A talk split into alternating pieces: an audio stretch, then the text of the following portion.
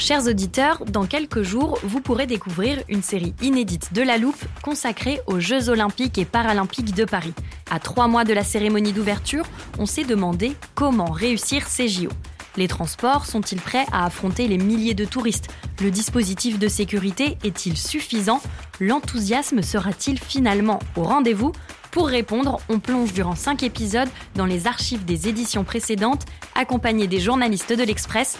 C'est à retrouver à partir du 13 mai sur toutes les plateformes d'écoute. Hiring for your small business? If you're not looking for professionals on LinkedIn, you're looking in the wrong place. That's like looking for your car keys in a fish tank. LinkedIn helps you hire professionals you can't find anywhere else, even those who aren't actively searching for a new job but might be open to the perfect role. In a given month, over 70% of LinkedIn users don't even visit other leading job sites. So start looking in the right place. With LinkedIn, you can hire professionals like a professional. Post your free job on linkedin.com slash people today.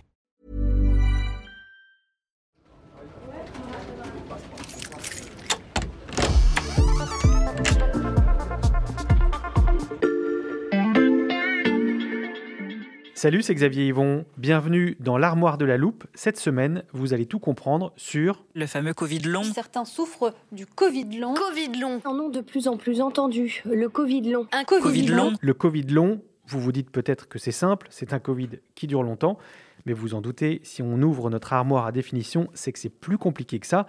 Et c'est Victor Garcia du service sciences de l'Express qui s'y colle. Salut Victor. Salut. Victor, qu'est-ce qui caractérise un Covid long? Alors justement, c'est toute la difficulté qui entoure ce terme, c'est qu'en fait, il n'y a pas de consensus scientifique sur la définition du Covid long. En revanche, il y a différents chercheurs qui commencent à peu près à s'entendre au niveau national et international.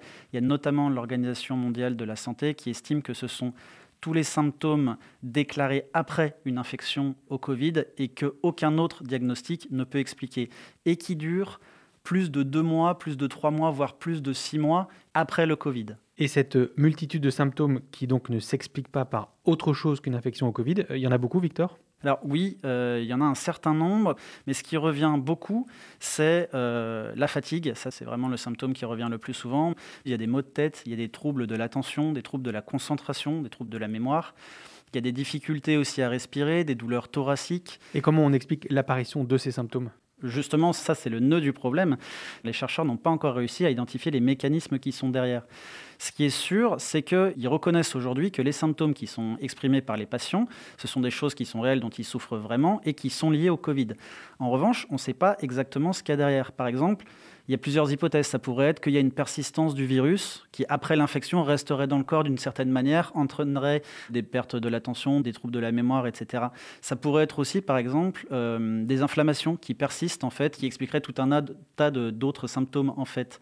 Mais il y a aussi toutes les séquelles, c'est-à-dire les personnes qui ont été euh, en réanimation, qui ont été hospitalisées, qui ont vraiment fait des infections très aiguës et qui vont, par exemple, avoir des séquelles au niveau des poumons. Donc là, c'est des mécanismes qu'on comprend un peu mieux sur lesquels on peut un peu plus jouer en faisant de la de la rééducation, etc. Mais il y a certains chercheurs qui estiment que ces symptômes-là, il faut les mettre de côté parce qu'ils sont liés au Covid, mais on les connaît, et que dans le, le terme Covid long, il faut vraiment garder cette espèce de nuage de symptômes qu'on n'arrive pas vraiment à relier à des mécanismes très précis. Victor, est-ce qu'on sait aujourd'hui combien de personnes en France sont atteintes de Covid long? Alors je vais te donner une fourchette qui est assez large, qui est entre 1 et 3 millions de personnes qui souffrent euh, de Covid long en France.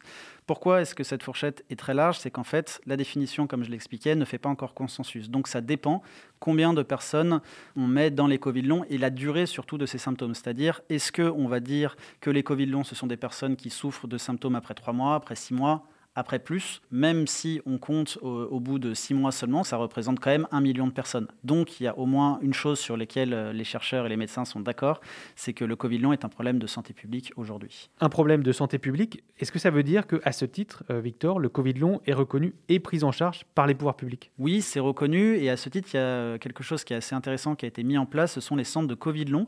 Donc euh, il y en a par exemple à Montpellier, il y en a à Paris, il y en a à Tourcoing, il y en a un petit peu partout en France. En fait, ce sont des centres où les patients vont pouvoir être réorientés et pris en charge en fonction des symptômes dont ils souffrent. Les autorités ont aussi donné des guides pratiques pour les médecins généralistes qui eux-mêmes vont essayer ensuite de leur indiquer les spécialistes qu'il faut aller consulter ou alors, s'ils n'y arrivent pas, de les envoyer dans ces centres de Covid long. Il y a aussi des financements qui sont accordés euh, pour la recherche, donc euh, pour monter des études et essayer de comprendre euh, quels sont les mécanismes derrière la maladie, comment est-ce qu'on peut trouver des traitements pour éventuellement soigner, est-ce que c'est des accompagnements psychologiques, est-ce que c'est de la kiné, est-ce que c'est des médicaments, etc. En plus de ça, l'assurance maladie accorde des affections de longue durée à des personnes qui souffrent pendant des mois de symptômes qui, même s'ils ne sont pas expliqués, sont néanmoins bien réels et donc qu'il faut accompagner, qu'il faut prendre en charge. La recherche continue donc, on va garder de la place dans la pour compléter quand les scientifiques auront avancé. Euh, merci beaucoup Victor. À bientôt. Voilà, je peux refermer l'armoire. Maintenant, vous êtes capable d'expliquer les différentes définitions de Covid long. Et si vous voulez en savoir plus, on vous a préparé une liste d'épisodes de La Loupe et d'articles de l'Express qui traitent du sujet. Il y a notamment le grand dossier préparé par le service Science. Les liens sont à retrouver dans le descriptif de cet épisode. Rendez-vous lundi pour passer un nouveau sujet à La Loupe.